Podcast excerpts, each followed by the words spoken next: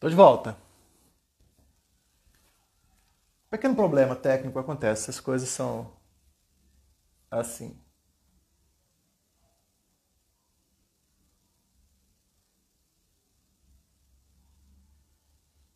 Estão voltando. Beleza.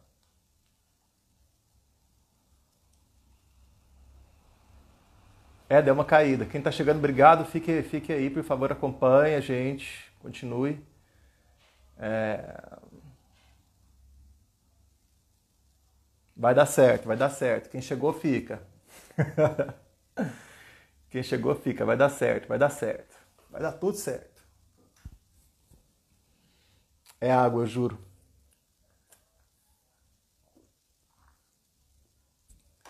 Disqual, né?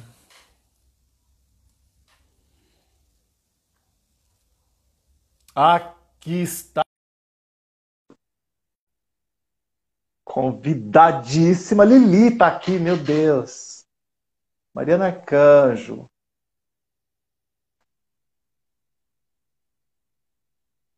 cabelo tá enorme, né? Aí, põe arriba la diva. Deixa eu aumentar. Tudo bom? Tudo bom? Boa noite. Boa noite. Olha, eu acabei de fazer uma introdução aqui, não sei se você não estava, mas eu vou repetir, assim, porque acho que merece. Oh, meu Deus. Eu expliquei como é que funcionam as lives, falei que é uma coisa meio entrevista, meio bate-papo, né? Que o foco é o convidado, o foco não sou eu. Aí falei, professora, pesquisadora, musa, mãe feminista, Ana Carolina Eiras.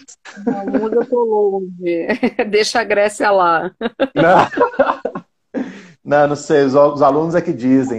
Fui pesquisar, estava comentando, conversar com as pessoas, todo mundo tipo assim, meu Deus, você vai conversar com a Ana, que legal. E muita Ai, gente. que bom. Sério, você é muito querida. Isso é bom. Isso hum, é um bom sinal. Para nós professores é sempre um bom sinal ser querido. É sempre um bom sinal, isso. É, é especial um nesses dias, né? Tá meio maluco essa coisa de ser professor com esse governo, né? É, nossa, acho que se a gente for por esse papo, a gente vai fazer uma live de cinco horas, né? e de, de desagravo, né? É, não, um pouco de desabafo, um pouco de desespero e um pouco também de esperança, porque tem o lado dos alunos e das alunas e tem o lado da gente e tá todo mundo meio sem saber como agir, né? Eu acho que é, é um pouco isso também, eu acho que é... Mas enfim, é, eu estou muito feliz, achei o máximo a, a ideia da conversa. É, preciso te dizer que eu sou é, atualmente professora universitária, mas dei aula muitos anos para ensino médio fundamental. E vini mexe falo que o quanto que eu sinto falta da sala de aula do, do ensino médio e do, do ensino fundamental, que, que moldaram a minha forma de ensinar. Né? Assim, elas foram é, fundamentais para eu compreender o, o, meu papel hoje em dia na, dentro do, do, da universidade. Né? Então, quando você me chamou, eu falei sempre, vamos. Ótimo, Entendeu? ótimo. Eu, tava, eu tô nervoso, eu tava ansioso. Quando falei para o pessoal aqui de casa, ontem eu falei assim, meu Deus, é a Ana, né? Eu lembro que quem, quem, quem me indicou na época falou assim, ó, oh, segue porque, tipo, no Facebook eu, tipo, né? Porque eu estive na Federal em 1998. Então, até a partir de 98. Então, naquela época, a internet estava engatinhando, a gente não sabia, a gente não, não acessava as pessoas da maneira que a gente acessa hoje, né? Eu lembro de conhecer hoje, pessoas de, de, outros cursos que era de uma maneira muito diferente. É... E hoje ter esse contato com professores da Federal e de, de outros cursos, para mim, assim, de fato é um privilégio. E eu sempre acompanho, sempre anotando, assim, porque, como eu tinha dito também antes de você, é, da gente conseguir te colocar aqui na live, é, o intuito dessas lives, de fato, é que eu aprenda também, porque eu me acho leigo em tudo quanto é assunto, e eu acho ótimo ser leigo em tudo quanto é assunto, porque eu estou disposto a aprender, eu, tô, eu tenho, eu tenho o pré-requisito para aprender. Não tem nada pior do que quem sabe de tudo. Quem sabe de tudo não vai aprender nada. Nossa, você me lembrou começar a contar causo. Eu sou contadora de causo. Né? Você me lembrou uma das, uma das coisas, uma das cenas mais assustadoras que eu vivi eu estava fazendo meu doutorado e dava aula numa, numa escola, estava terminando, né? E assim, estava no meio, acho que eu estava começando, montando um projeto de doutorado, minto. estava montando o projeto de doutorado, e, e assim, né? Quando você está montando um projeto, você sabe, você carrega livro. Aliás, a gente carrega livro para tudo que era canto. Eu estava com uma pilha de livros na mão, né? E, e, eram livros que alguém tinha me indicado, que eu tinha conseguido numa biblioteca, que eu tinha conseguido carregado, e eu entrei na sala dos professores para deixar os livros num canto para ir para a sala de aula. Eu esbarro com um professor que olha para mim, e era um professor da área de humanas. Ele olhou para mim e falou: Graças a Deus que eu terminei a faculdade. Eu nunca mais abri um livro. Gente, eu fiquei. Não foi assim, foi tão assustador. Eu olhei para ele, ele falou: "O que que tem? Tem alguma coisa em mim?" Eu falei: "Tem, tem, mas eu não quero explicar pro senhor não". Aí eu falei assim, tô atrasada e saí. Mas eu, eu falei, gente, eu fiquei com medo de ser contagioso, sabe? Eu falei, gente, que horror! se eu, se eu, não, eu não consigo começar a explicar para o senhor onde é que está o erro do que o senhor falou, entendeu? Eu me, eu me lembro na época do, do, do Orkut, que eu lembro que eu falava para os meus alunos que lá tinha, você tinha preencher uma biografia, né? E colocava, aí você tinha assim os tópicos, livros. Aí muito aluno meu colocava assim, não gosta. Eu falava assim, gente, deixa em branco. Não coloca que você não gosta de livros, deixa em branco, porque é feio. Quando você vê uma pessoa que fala que não gosta de livros, não, não tem como isso ser legal, cara. Tu sabe que, na verdade, eu entendo, e aí eu normalmente é o, é o tipo da. Vamos começar esse papo, então, assim, eu normalmente é, eu começo a conversar com a pessoa, né? E aí é, tem, eu tenho histórias bem legais, assim, eu, a contadora de causas. Que eu, eu sou muito do sentar, sabe aquela pessoa que vai comprar pão e daqui a pouco tá batendo papo na fila do pão? Sou eu. É, e, eu tô, e aí eu começo a falar, explicar sobre feminismo na fila do pão? Sou eu. Então vamos lá. É, a, a, a gente. Quando alguém fala para mim assim que não gosta de ler, eu normalmente entendo que ela teve experiências muito ruins com as leituras que foram passadas para ela. Eu começo a fazer aquelas investigações assim. O que, que você não gostou? Aí normalmente são experiências horrorosas na escola. Infelizmente, a, a escola ela é um lugar que deveria ser o lugar que mais, né, incentiva a curiosidade, que cria né, detetives do mundo e não cria. Você acachapa as pessoas, as pessoas saem de lá nunca mais querendo ouvir falar sobre nada daquilo. Né? Então, quando você começa a desfolhar, aí eu começo a brincar, assim, né? Eu acho que você ainda não achou foi o gênero literário que você gosta. Eu acho que você não achou o jeito literário que você gosta. Numa dessas, uma, uma pessoa acabou descobrindo que ela odiava livros em terceira pessoa. Mas Olha, amava ler livros. Olha que interessante. Ela começou a, descobrir, a gente brincando e conversando. Eu, aquela coisa, eu tenho um monte de livro em casa, livro. Eu, eu tenho mais medo de incêndio do que de roubo, porque não tem nada para ser roubado. Entendeu? Tudo meu é meio velho, meio usado, meio assim, mas, né?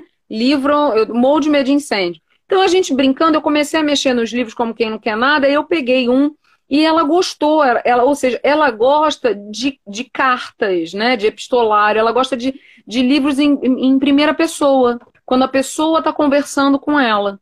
Ela detesta, tanto que ela agora já entra na livraria e se tornou leitora. Ela entra na livraria e é, o livro está em terceira pessoa, ela não lê. Entendeu? É, olha que louco. Loucura. Aí eu falo assim pra ela, loucura. experimenta. Não, ela falou, não quero. Pronto. Eu falei, tá bom, não tem problema. Sabe? Lá na, na, numa das escolas que eu trabalho, uma vez, eu nunca esqueci dessa, dessa situação também. Eu dou aula para o ensino médio, mas entrou um aluno na sala dos uhum. professores, que era do nono ano, procurando por um outro professor lá. E o professor não estava, mas estava eu e um coordenador. E aí ele virou para o coordenador com o livro do Harry Potter na mão e falou assim, professor, o que, que você acha? Aí ele falou assim, odeio. E saiu. Aí eu vi que o moleque ficou meio assim, cabeça baixa, né? E eu falei, deixa eu ver. Nossa. Aí eu li assim, tal, a, a orelha.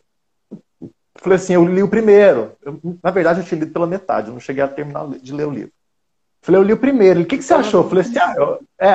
Aí eu falei, ah, eu acho que é legal, mas você não pode parar aqui. Eu acho que assim, a literatura ela tem que te, ser uma, uma porta, um convite, né? E aí ele falou assim, mas você acha que eu, que eu devo ler os outros? Eu falei, claro. Então, uma coisa que eu, que eu falo muito em sala de aula a respeito do, da, da, dessas sagas, Harry Potter, Jogos Vorazes, é que na minha, a minha geração, eu, eu me lembro de ler, de ler, muitos livros clássicos, mas que era uma leitura imposta, era uma leitura obrigatória. A professora te obrigava a ler Clarice Lispector. Então, às vezes você não gostava, mas você tinha que ler e fazer aquela ficha que vinha no final do livro. Tinha uma ficha para você responder as, as perguntas. Essa galera de hoje, essa molecadinha, eles estão lendo livros que, se você somar toda a saga, dá mais de duas mil páginas. E eles estão lendo por conta própria, eles estão procurando por conta própria. Então, isso já é maravilhoso. Isso já é ótimo. Acho que, não, acho que não pode parar aí, né?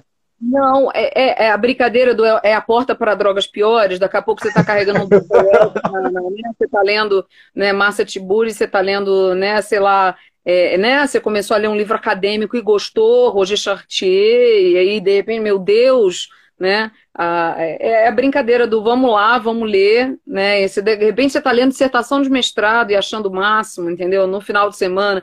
Mas, é, sem brincadeira, ler é um hábito. Ler, ler é uma forma de hábito e, e tem que ser apresentado. A, eu estava vendo aqui nos comentários, né? A linda da, da, da Esdra entrou e está falando que ler tem que ser apresentado de forma agradável. Outras pessoas também estão falando, a Mariana falou o prazer da leitura. E eu acho que o prazer da leitura tem a ver com a maneira pela qual a gente entende o que é ler, né?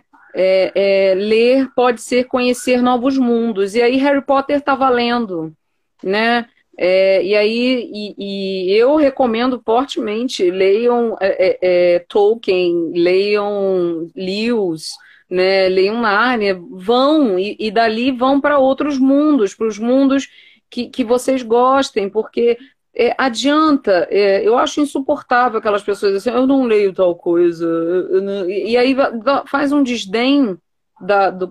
principalmente quando você está falando de, um, de, uma criança e de um adolescente. Você não tem que desdenhar, você tem que dizer, oh, beleza, tá lendo isso. Eu me lembro, eu sou uma pessoa mais velha, né? Então, assim, eu sou da época que se lê Droga da Obediência. Entendeu? Droga da, saga, eu li Droga da Obediência, quando Droga da Obediência só existia Droga da Obediência, não tinha continuação. Pântano de Sangue saiu anos depois. eu também. Entendeu? Então, assim, eu, ó, me respeita que eu tenho idade, que, é, que é, sabe? Pedro a gente Bandeira, aprendeu a ler com a turma da Mônica. Pois é, a gente aprendeu a ler, com, né? Sabe assim, Thundercats, o meu era aquele lá no original. Então, assim, sem brincadeiras à parte, a, a, a, Droga da Obediência, nossa, que livro legal para um adolescente ler. Que livro interessante para discutir rebeldia. Você pega um Droga da Obediência, compara com Harry Potter, olha como é que é. E assim, o Droga da Obediência acontece em São Paulo, né? Foi a primeira vez que eu ouvi falar, eu estava lendo, eu já tinha ouvido falar, mas eu sou carioca, eu não sou é, de Goiás, e aí, pela primeira vez, eu vi uma descrição do Parque do Ibirapuera. Ibi, Ibirapuera. Ibirapuera. É. Ibirapuera. Que, assim, para mim, nunca quis dizer nada, né? Para mim era a Quinta da Boa Vista. Né, as minhas referências geográficas, né? E, e para vocês, com certeza, aqui em Goiás eram outras referências, né? E aí, enfim, é, é, é... eu achei muito legal ler um livro que era de uma cidade que eu podia visitar, né? É, e aí essa coisa do ler o autor brasileiro, é, quando eu vi, eu estava lendo Jorge Amado, sabe? Quando eu vi, eu estava lendo Zé Gattai. E aí você começa a ver que no Pedro Bandeira tem uma influência de um cara que veio antes e que é tão interessante, Isso. ou mais interessante, não desprezando o Pedro Bandeira, né? Mas... Não, nunca, mas é porque uma, um autor está linkado com o mundo do outro. Então, assim, né? Eu me lembro de, de quando eu li Zé Gattai na, na, na minha adolescência, né, Anarquistas Graças a Deus, em que ela fala das memórias dela, do casamento dela e tudo. É, foi um livro que eu me diverti muito lendo. Eu li quando era adolescente, então acho que talvez se eu retomasse hoje, eu visse algumas coisas. Eu me lembro de gente criticando. Eu, e aí eu ia lá pegar na, naquele caderno da Folha de São Paulo, procurava na biblioteca para ver as críticas. Não entendia direito aquelas críticas, mas lia para ver o que, que o povo estava querendo dizer. E aí, sabe, quando você vai ver, você está lendo outras coisas. Então eu acho que é, é, como o que a gente vai discutir hoje, né? Masculinidade, feminismo. Eu vou recomendar livros, eu vou recomendar séries, eu vou recomendar HQ, ótimo, né? Mas ótimo. eu acho que cabe às pessoas procurar. É, eu fico muito preocupada da gente só ouvir o que o outro tem para dizer agora via YouTube, via live. Eu estou fazendo live e estou dizendo, ó, é daqui, segue os estudos Entendeu? Porque se você ficar só na live, né, fica na, na, crítica justamente do que algumas pessoas têm falado muito. Ah, esse feminismo que é o feminismo de Facebook, né? Eu até é, hoje estava vendo um, um, vídeo da, desculpa ter te cortado, o um vídeo da Rita Von não, Hunt, não. e ela, toda vez que ela faz um vídeo, ela sempre deixa uma, uma, uma referência bibliográfica riquíssima embaixo, assim. Né? Ela fala, leia isso, Sim. leia aquilo, porque Sim, eu acho que tem que ser um estímulo, um né? Trabalho, é, ela tem um trabalho riquíssimo de divulgação do trabalho científico, do trabalho acadêmico, e, e é muito isso. É, o vídeo, ele é um inicial, ele é para te instigar, né? Ele é como uma aula deveria ser, como todas as nossas aulas deveriam ser, né? Todas as nossas aulas a gente devia sair delas é, como alguém que nos deu uma martelada. Estou fazendo uma referência a um poema do, do, do, é, é, do, Kafka. O Kafka ele fala: ler tem que ser como um, um, um martelo que abre nossa cabeça, né, os nossos cérebros. É, ler tem que ser algo que, que me abala de uma tal forma que eu não volto para mim, né? E, e, então eu, eu, eu gosto demais desse. Posso até recuperar, achar para você depois, você posta, mas é eu isso. Né? Tem que ser como um, um machado afiado que vai lá e te traz mais perguntas. E aí você vai. Como foi isso que você falou, por isso eu adorei essa frase do eu não sei nada, mas é mentira, sabe? claro que você sabe, mas é bem socratiano isso. Mas é bem socratiano isso. Quanto mais eu leio, mais eu sei que preciso ler mais. Quanto mais eu vejo Essa filme, semana, mais. O, o, eu te fiz uma live com o professor André Lopes, que é um, que é um amigo de trabalho, e eu falei para ele a respeito da, da, minha aula, porque eu trabalho com, com linguagens e códigos, e às vezes o aluno fala para mim assim, professor, eu saí, você trabalhou com texto, com material, eu fiquei muito confuso. Falei, então tive sucesso, porque a minha intenção não era esclarecer nada, eu queria que você saísse daqui com muito questionamento, e agora você vai fazer abrir mão das ferramentas que você tem, internet, perguntar para seus avós, perguntar para seus pais, né? Até falo muito isso durante essas aulas que a gente está tendo agora, que são via EAD, que é, funciona mais ou menos. Mas eu falo, pergunta para os seus pais como é que era, pergunta para os seus avós. Primeiro que é uma, essa coisa da interação e você mostra que você está para o aluno que o que você passa em sala de aula tem, tem muitos pés, não só um pé no, no, no mundo real, né? E, uhum. Mas se o aluno não sai confuso da minha aula, se ele não sai pensando assim, gente, o que, que esse cara está falando? Para mim não valeu a pena. Se ele falar, ah, eu entendi. Ou então se ele, se ele fala assim, ok, concordo. Eu não quero que ele concorde comigo, eu quero que ele discorde de mim, que ele fale, não, peraí. Você está me provocando ou você está falando isso porque você acredita nisso? Nunca vai saber. não vou entregar. Você descubra aí se você concorda ou não. Se você conseguir te fazer pensar, né? maravilhoso. O sucesso é conseguir fazer pensar, né? Quando a gente consegue. Ó, alguém falou aqui o seguinte, o Tiago. Eu li Revolução dos Bichos com 14 anos e fui foi transformador. Quando li novamente, com mais de 20 anos, o entendimento foi completamente distinto e muito mais profundo nas referências. E se você lê hoje, Tiago, não sei quantos anos você tem, mas se você lê hoje, você vai ler outras coisas que você não leu na época. É, é, faz parte também de um assistir um filme. Existem filmes que você, quando você revisita, como todas as formas de produção cultural, você, ao revisitar, você revisita de uma forma diferente, com outras referências, um outro olhar. Uh, por exemplo, é, você falou do Harry Potter, né? E aí, assim, está tendo toda uma repercussão em torno da autora hoje né? É uma repercussão muito lamentável, muito triste por conta dessa esse, esse excesso de exposição. Eu li um, um colega, o Renato Venâncio, hoje falando né, que se nós conhecêssemos, e ele estava parafraseando um outro, um outro professor, né, que se nós conhecêssemos os nossos escritores, nós não leríamos mais ninguém porque ele estava fazendo uma declaração com relação a, a, uma escritora chamada Lia Luft, que, que publicou há pouco tempo, que está muito arrependida do voto, papapá, não quero politicar, não, não é essa a questão. Mas a questão é a repercussão. As pessoas agora estão todas interconectadas, todas agora numa necessidade muito grande de, de falar tudo, de explicar tudo, de dizer tudo, né? E assim, bem, era bem evidente algumas coisas. No texto do, do Harry Potter fica bem evidente que algumas coisas não aparecem. Né? Tem algumas discussões que eu sempre brinquei ali, que são até inocentes. Né? Eu sempre, eu sou uma Eu sou bem nerd, tá, gente? Então, vamos lá, vamos nas referências. É, essa coisa de fanfic, é, que é uma coisa que eu gosto muito, eu acho muito divertido, que é a pessoa pegar e reescrever a história a partir daquele universo que você gostou. Eu fazia isso no, no final do caderno, porque a gente nunca terminava o caderno, a gente, né, nossos pais, a gente ganhava aqueles cadernos grosso, né, e, e, sempre sobrava, sei lá, as 20 últimas folhas do caderno. Então eu pegava as 20 últimas folhas do caderno e elas eram minhas. Então, eu não era boa de desenhar, mas era boa de escrever. Então, eu escrevia poema, eu reescrevia coisas que eu gostava de ler. E eu tinha colegas que também faziam isso, muito com o mundo Star Wars, muito com, com essas sagas que a gente acompanhava, né? E agora existe até plataforma online para você ter fanfics. Você escreve, você, as pessoas inventam em cima dos personagens que gostam. E aí, é, eu sempre disse que Harry Potter, ah, foi feito para criança. Ok, foi feito para criança.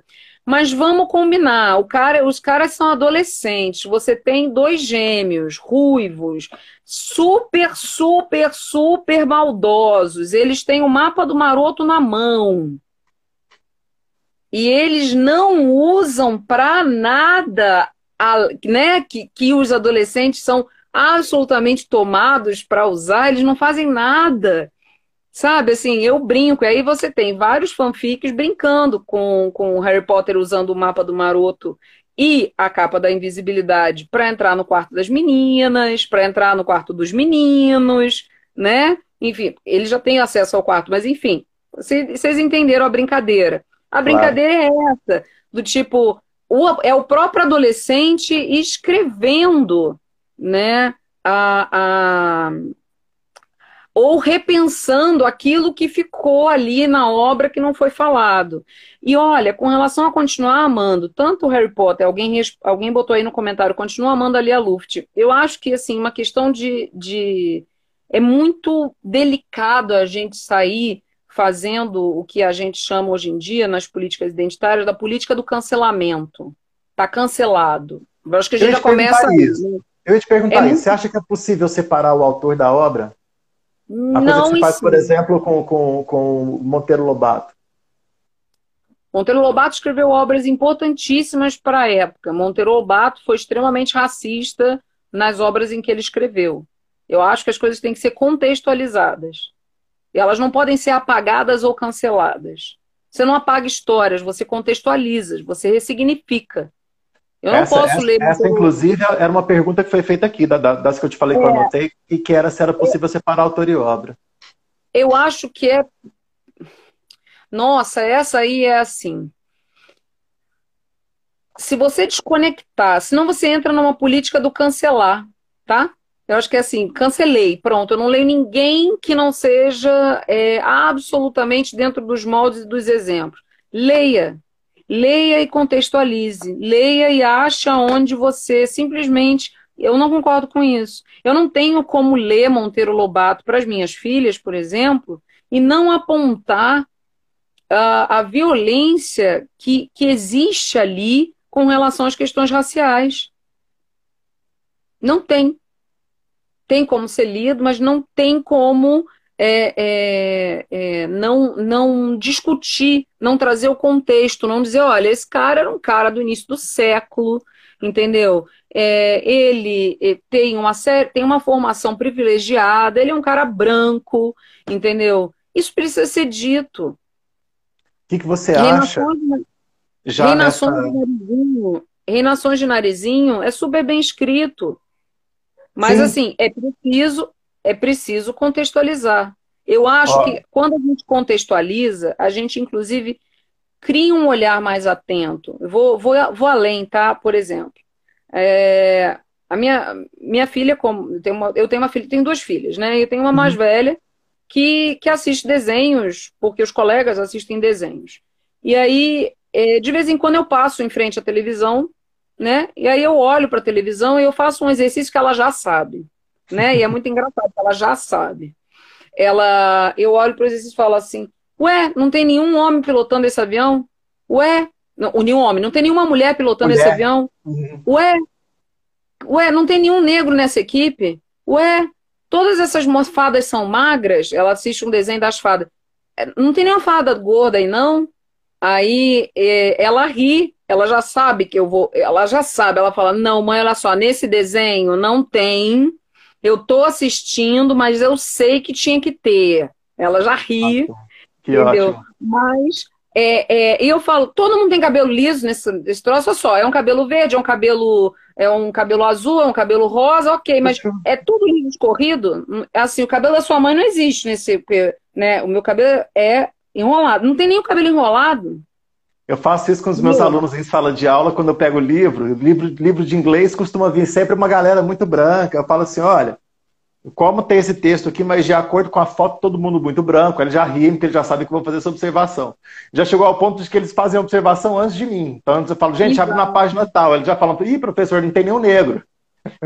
Pois é, e a mesma coisa eu falo quando, quando tem, por exemplo, no desenho que o menino dá o beijo na menina, a menina namora o menino, eu falo, ué, peraí, uai, é só menino namora menina? Menina namora menino? Ela já sabe, as novelas. A, a, a, é, é, é... Se a gente vai criar um mundo, novos mundos possíveis, a gente tem que imaginar novos mundos possíveis. Para a gente imaginar novos mundos possíveis, a gente tem que falar deles uh, como algo que não é exceção, porque senão ele nunca sai do lugar de exceção.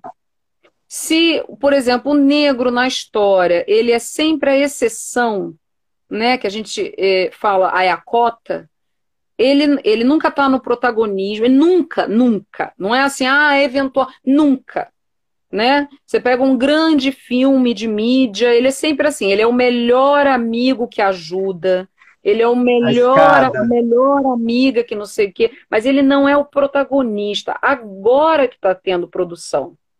E essa produção tem que existir. Ela tem que existir porque isso não diz representatividade, são mundos possíveis. Os mundos possíveis precisam ser imaginados. Né? Uma das funções da ficção científica, portanto, por isso que a gente talvez começou falando de leitura, é imaginar mundos possíveis. Né? Quando você tem na, na, no início do século pessoas falando sobre viajar no tempo, porque já no início do século você tem autores de ficção falando disso. Você tem hoje né, cientistas físicos pensando na questão da viagem, tempo, espaço, moléculas. Então, assim, a ficção, ela de alguma maneira, ela impulsiona o imaginar. E se na ficção todo mundo é branco, magro, né? Num determinado padrão estético, de uma determinada maneira, você está limitando os mundos possíveis. Heterossexual, cis, você está limitando mundos possíveis. Então não é uma questão de fazer apologia e muito menos uma questão de dar privilégios. A gente dá privilégios são são coisas a mais, além né? dos direitos, né? Além é, dos direitos. É, eu acho talvez que ao falar de diversidade, eu falo muito isso, não é criar uma ditadura onde existe um imaginário, né, que vai se criar uma ditadura onde então agora só se pode falar de um outro mundo. Não. Não é isso. É imaginar que um. E é uma imaginação bem real, porque os, o mundo é plural, as pessoas são diversas, os amores são diversos, os desejos são diversos. E dizer isso para uma pessoa na adolescência é fundamental. Você deixar isso como uma pulga atrás da orelha para uma criança é fundamental, sim. Você apresentar esse mundo possível e dizer: olha, está aqui. Isso não é algo, isso não é um estado de excepcionalidade. Você não é louca. Você não é, é, é doente. Doente. Nós, historicamente, nós internávamos todas as pessoas que não se enquadravam nos padrões. Nós colocávamos na cadeia ou nos hospícios. Isso é muito sério.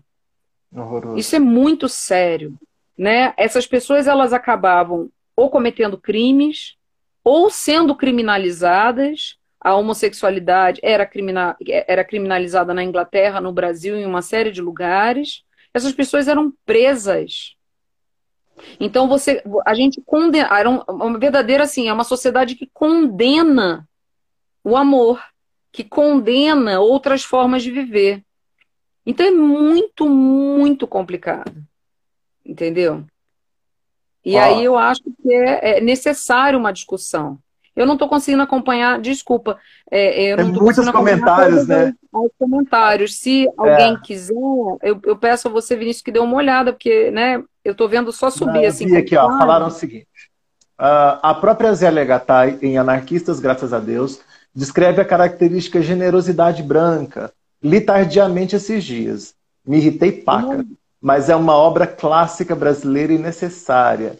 É, teve mais alguém que falou. É, Nossa, que terrível. Que terrível boa observação, não vejo as novelas da Globo. É, faça essas mesmas críticas. Apologia ao uso de drogas, prostituição, observe as mesmas quantidades de artistas negros e dos brancos. Quer dizer que não tem a mesma quantidade. Ari Barroso foi extremamente racista com Elza Soares, também chegando a perguntar de qual planeta você veio. Triste. É... Em 170 países ainda é crime ser homossexual. 170 países. O Sim. livro Holocausto Brasileiro mostra bem essa realidade de exclusão. Exato. Eu queria aqui pegar uma, uma das perguntas que foi feita, que é a seguinte. É... Cadê? Você tinha falado da, da, da coisa do cancelamento, que está muito na moda agora, né? Até vi uma crítica é, esses dias a isso aí das pessoas cancelando indiscriminadamente, do tipo, ah, não pisou na bola, não me agradou, vou cancelar. É, e vi que você tinha colocado lá no, no Facebook, até foi uma das perguntas que fizeram. Derrubar estátuas é ok? Alguém que perguntou oh, isso falou a respeito do que o Silvio de Almeida falou no Roda Viva, que as pessoas choram por uma estátua, mas não choram por, por uma vida negra. Cara, olha só. Você está perguntando para uma mulher branca que vai dizer eu concordo plenamente com o Silvio de Almeida. Não tem como não concordar. Eu acho que a gente está numa sociedade da branquitude. E a branquitude tem que resolver o problema da branquitude, tá? Então não são os negros que vão resolver os problemas da branquitude, são, somos nós, é a gente fazendo um meia-culpa e, é, e, e, não é só um meia-culpa, porque o meia-culpa fica, oh meu Deus, que nós. É sim o que nós fizemos. Vamos lá, vamos para Brasil. Eu sou professora de História do Brasil na, na UFG atualmente. Ok? Houve uma invasão de terras, tá? Com profunda violência, sequestro, tortura e estupro de pessoas, sistemático, alicerçado e legitimado pela igreja e pelo Estado. Estado, Estado invasor. Ana, mas você não está sendo anacrônica? Estou. Eu estou sendo absolutamente anacrônica. As pessoas naquela época elas não achavam que estavam fazendo isso. Elas tinham toda uma justificativa, um referencial religioso. É, chamo vocês a assistirem minhas aulas lá na UFG. Quem quiser, é, é aberta as minhas aulas para quem quiser assistir, ouvinte, tá? E assim, é, não, não acho que seja um problema, por quê? Porque eu, em sala de aula eu preciso dizer Nenhum português em 1500 achava que ele era racista, né, né, uma pessoa ruim. Ele era um homem católico, ele era um homem da fé. Você tem que entender o, conceito, o contexto histórico, os conceitos históricos que guiavam as pessoas naquela época. Isso é fundamental. Agora, entender não é reproduzir. E essa é uma diferença que as pessoas não compreendem. Eu não sou a favor de destruição de nenhum patrimônio. Eu sou a favor de recolocação e ressignificado, sim. Recenso. Assim como eu não sou a favor de política de cancelamento, até porque eu não vou cancelar ninguém. Eu quero que todo mundo viva com as suas vergonhas. Se você falou em algum momento em generosidade branca, assume e peça, se retrate. Se a Zélia Gattai não for capaz, ou enfim, já nem lembro mais, eu não sei nem se a Zélia está viva, gente, pelo amor de Deus, estou cometendo essa gafe aqui. Teria que ter, ter dado uma olhada, né? Mas ela já era uma senhora quando eu ali, né? Então, dá dessa consultada aí para mim, Vinícius, pelo amor de Deus. Mas assim, uhum. é, ela é uma mulher da época dela. Ela é uma mulher que viveu uma Bahia da época dela, sabe? E é terrível que ela use esse termo. Que pena que ela usou esse termo, né? Agora, invalidar toda a obra do autor por causa disso, aí já é uma, um problema, que é um problema em que a gente vai fazer assim: a gente vai criar uma espécie de expurgo social, de cancelamento social, e esse cancelamento não vai gerar a discussão necessária para mobilizar a mudança. É no incômodo, é na irritação que essa mudança é necessária. É quando eu olho, por exemplo, aqui em Goiás, a estátua do Anhanguera num lugar privilegiado, e, e, eu fico tão revoltada olhando aquilo e pensando: meu Deus, o que, que eu quero homenagear? A quem eu quero homenagear? Sabe? E, e eu, sinceramente, eu não sei se o lugar dele é dentro de um museu. Porque eu também estou relegando ao museu a função de ser o lugar das coisas esquecidas. Eu não quero que ele seja esquecido. Eu quero que ele seja sempre lembrado, sempre problematizado e que sempre gere incômodo. Porque o que a Hannah Arendt ela fala sobre os tempos sombrios é muito sério. Tá todo mundo citando a Hannah Arendt hoje em dia, né? Ela virou uma, uma espécie de, de modinha, né, do, do, das citações, né? Mas bem, estamos uh, é, é, namorando com uma certa firmeza com um mundo totalitário, né?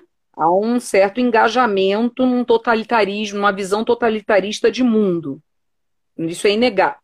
Portanto, a gente tem que recuperar né, e resgatar pessoas que pensem o totalitarismo. E a Hannah foi uma das mulheres que pensou o totalitarismo. Então tem um livro dela que tem sido muito citado, que, né, que é sobre tempos sombrios, e existem outros. Existe um livro né, do Todorov chamado Em Face do Extremo, e vários outros que a gente pode pensar aqui. Mas em face do extremo, o esquecimento não é uma opção. Auschwitz está lá, ninguém cancelou Auschwitz. Auschwitz está lá como um emblema da vergonha alemã. E isso é ensinado para os alemães. Você conversa com um alemão de médio que tem né, um ensino né, mediano, ele não é intelectual, né, ele fala. Ele fala, é muito difícil estudar o século XX. Né? um, um alemão, obviamente, minimamente com, com, com é é, é, é, que tenha né, entendido. Lúcido, Óbvio, né? Você tem uma minoria ali alemã, você tem uma minoria alemã que ainda tenta resgatar. Sim, você tem, porque você tem diversidade no mundo. Agora é o paradoxo da diversidade. Né? Uma diversidade que quer eliminar outra parte do mundo, essa, essa diversidade não pode ser tolerada. É um paradoxo. É, paradoxo da tolerância, né? Que se fala, né? Ah, é, mas você está para... tá sendo intolerante com o intolerante. Mas peraí.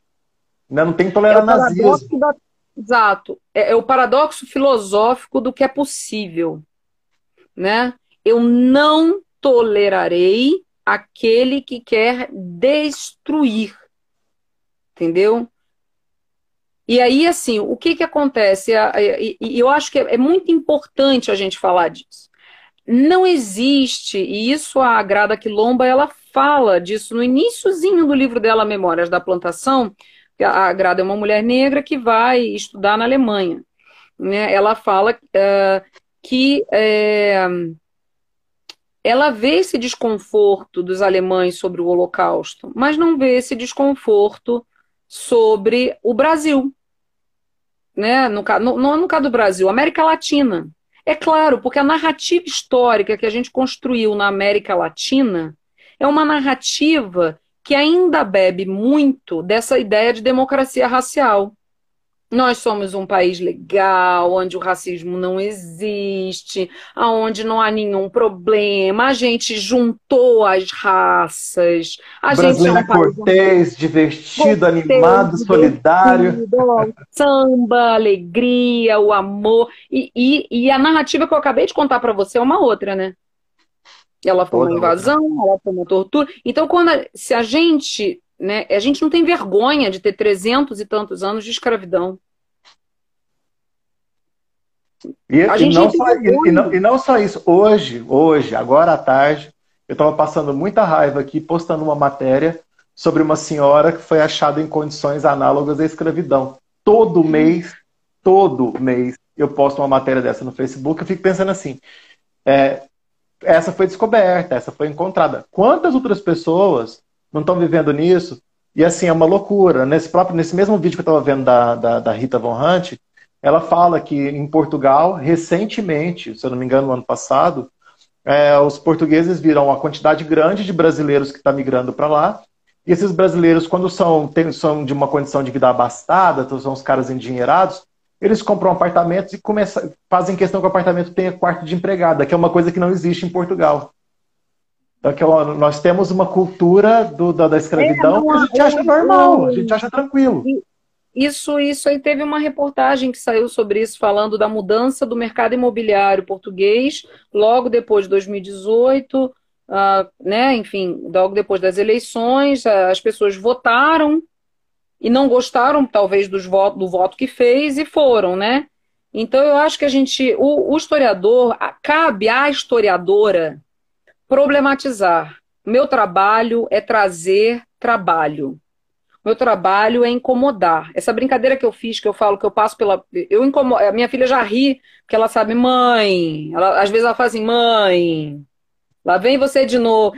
E, dá uma bronca. muito engraçado. Não, mas olha, e aí tem, tem aquele momento em que você fica extremamente feliz.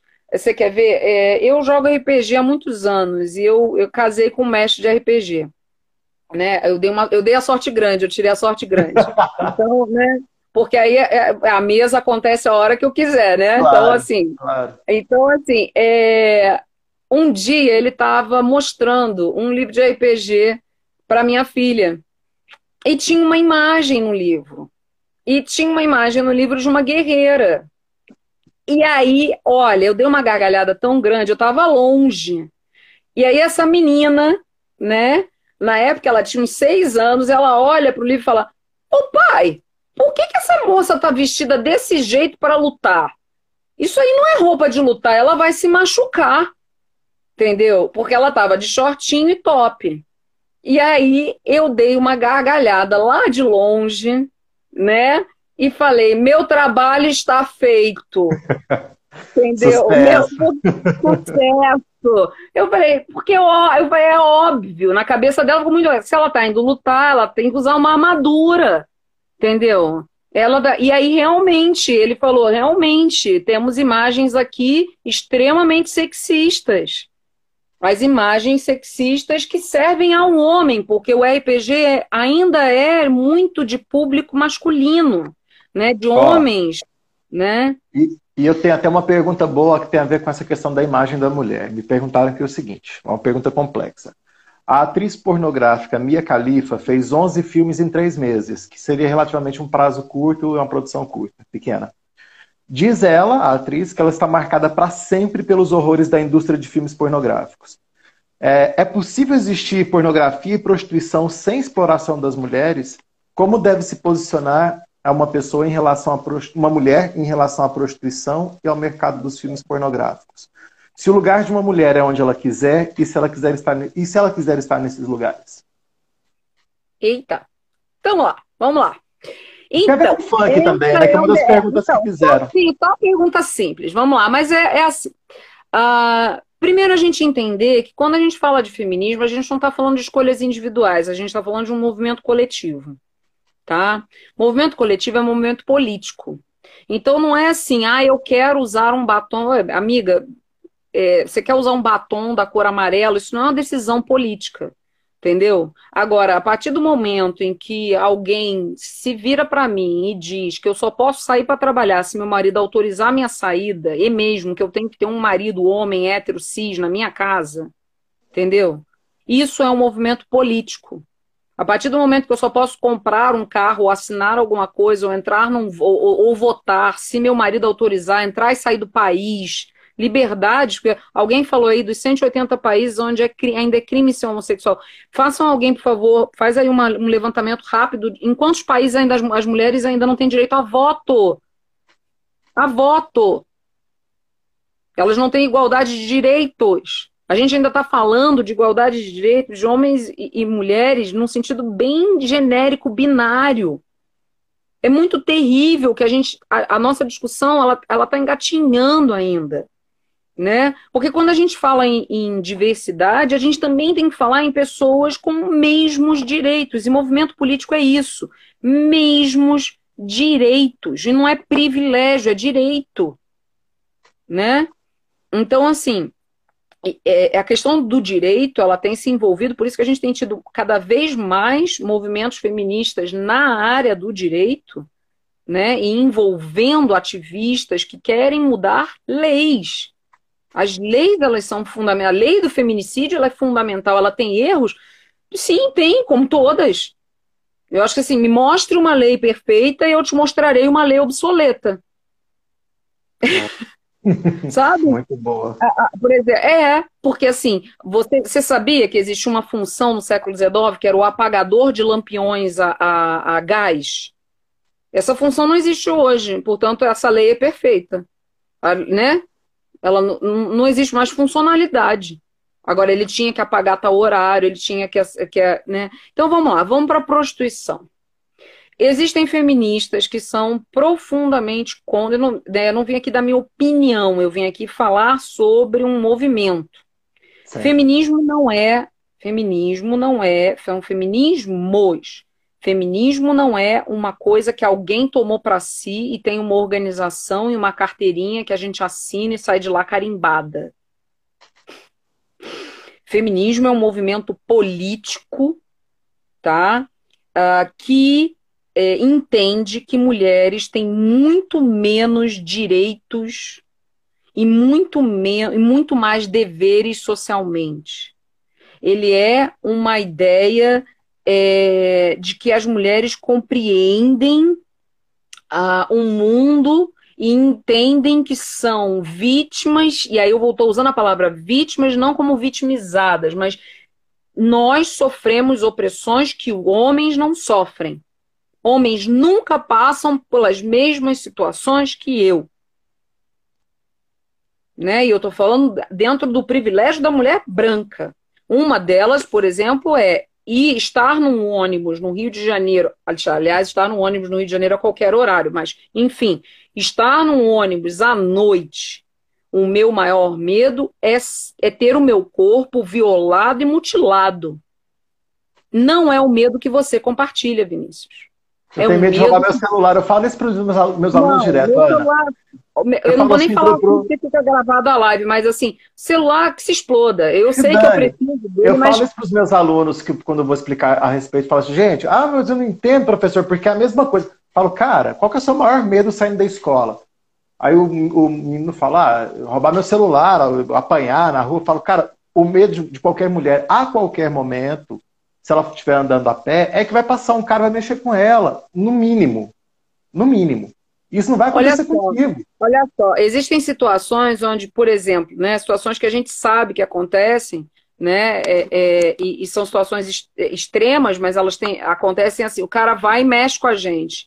Aí a gente não responde, não dá bola para ele, ele se sente ofendido porque a gente não correspondeu à cantada dele, ele volta no lugar, ele vai atrás da gente, e aí ele, ele pega a gente, ele é violento com a gente, porque a gente tinha que ter dado resposta para ele, porque é um absurdo que a gente tenha rejeitado ele. Então, assim, essa coisa das diferenças entre homens e mulheres, assim, o que une todas as mulheres, num certo sentido, eu sempre falo isso, é, é, é e, e, e aí, assim, classe junta todo mundo, é essa esse entendimento de que meu corpo não é meu. Essa dor de que, se eu perguntar para qualquer mulher que está nessa live aí, se eu pedir para elas botarem nos comentários, só um sim, assim, você já passou por uma situação constrangedora envolvendo seu corpo? Todas as mulheres da live vão responder sim. E varia entre ouvir uma cantada na hora que não precisava, passarem a mão no seu corpo na hora que, que você não permitiu que passassem, alguém que passou, alguém que se masturbou em você, alguém que te violou sexualmente. São níveis. Piadinha, piadinha. piadinha de, de, de, de, pessoas achando que estão me elogiando, pessoas que, que é, é, é, já fui trabalhar com pessoas que olharam para mim e falaram assim: ah, vai ser uma alegria trabalhar com alguém tão bonita. Ana, eu, cheguei, ser, eu, fiz uma, eu, fiz uma pesquisa virei, informal, informal. E eu cheguei à conclusão de que todas as mulheres que eu conheço, todas, sofreram abuso sexual. Todas. Abuso sexual. Todas as mulheres que eu conheço tiveram uma relação sexual que elas não queriam ter.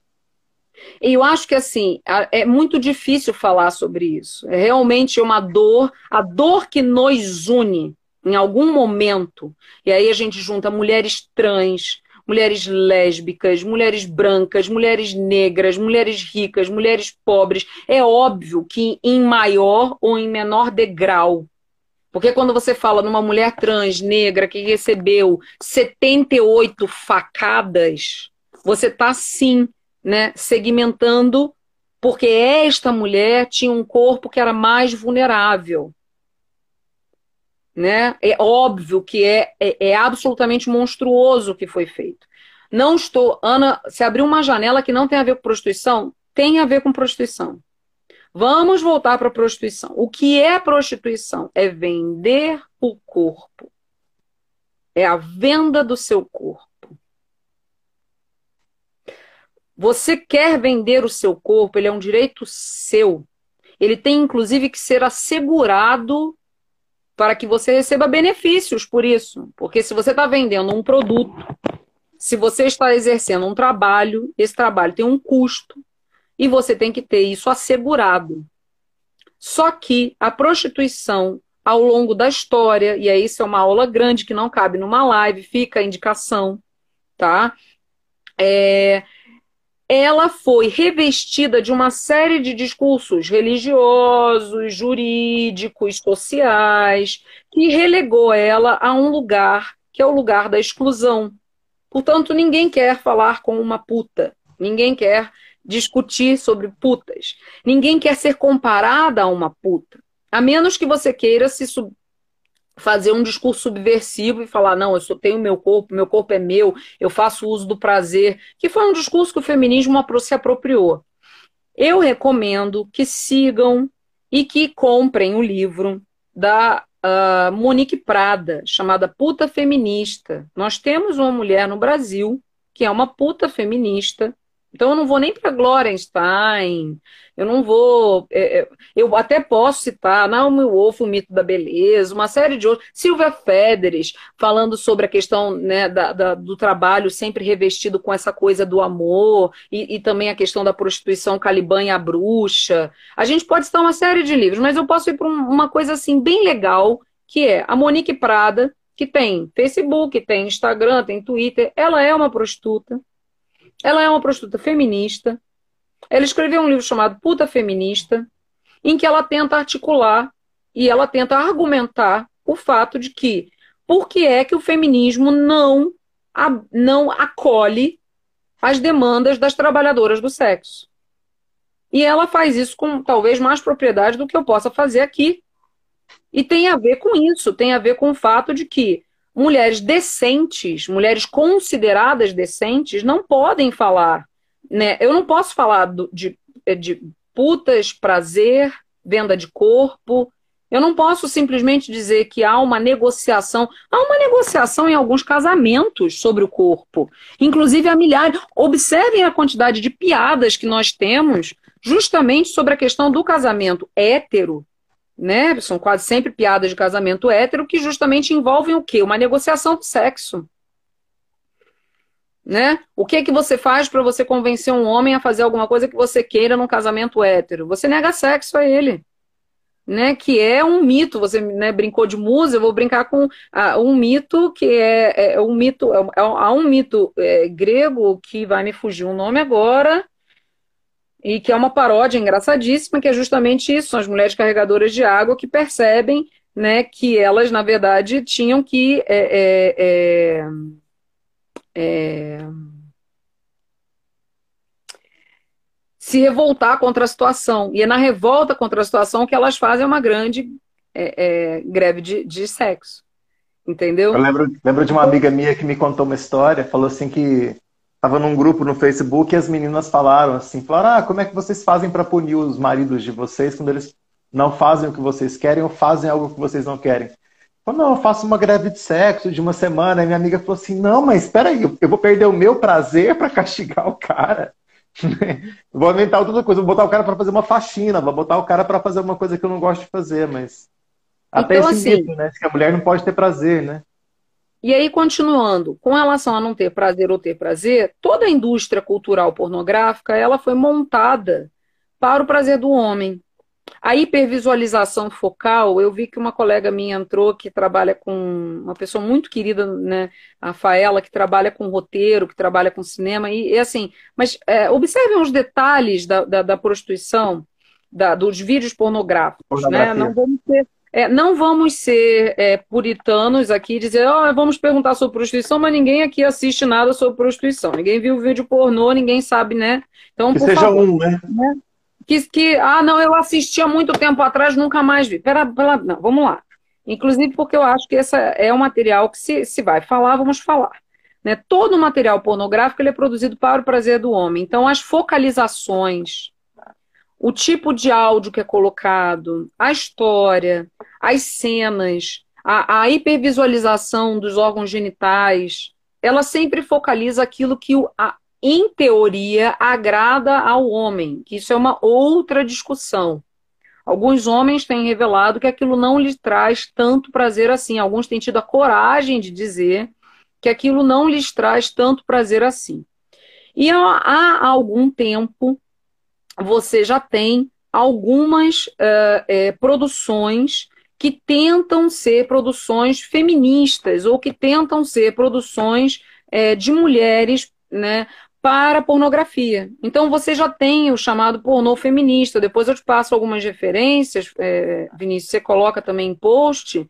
E esse pornô feminista ele é muito legal e interessante do ponto de vista de uma ideia de que sim, sexo é agradável de assistir, as pessoas gostam de assistir cenas de sexo, mas não da maneira como está sendo feito e não no papel em que essas mulheres estão sendo colocadas. E principalmente as diretoras tentam elencar roteiristas mulheres, produtoras mulheres, ou seja, há toda uma indústria que se move para promover uh, uh, o assalariamento e o emprego de mulheres. E isso é dar poder às mulheres. É importante, porque aí elas. Porque você falou para mim uma coisa que é assustadora: 11 filmes em três meses. E o pior não é isso. Eu acho que dos 11 filmes em três meses é porque, assim, eu vejo pelos meus alunos, ela virou um meme. Então, assim, é, tinha um meme que colocava uma foto dela de óculos e falava: essa moça ganhou uma bolsa para estudar física. Ai, e era uma coisa. E era, ela virou uma piada. E, assim, péssima piada. Lamentável. Lamentável. Mas eu descobri que eram 11 filmes e três meses essa semana. E eu, com essa pergunta que mandaram, eu fiquei, cara, porque a impressão que eu tinha que era uma carreira, que era uma vamos coisa assim. Pensar, sim, sim, vamos pensar na quantidade de cenas que essa moça fez. Ela fala em trauma, é trauma mesmo.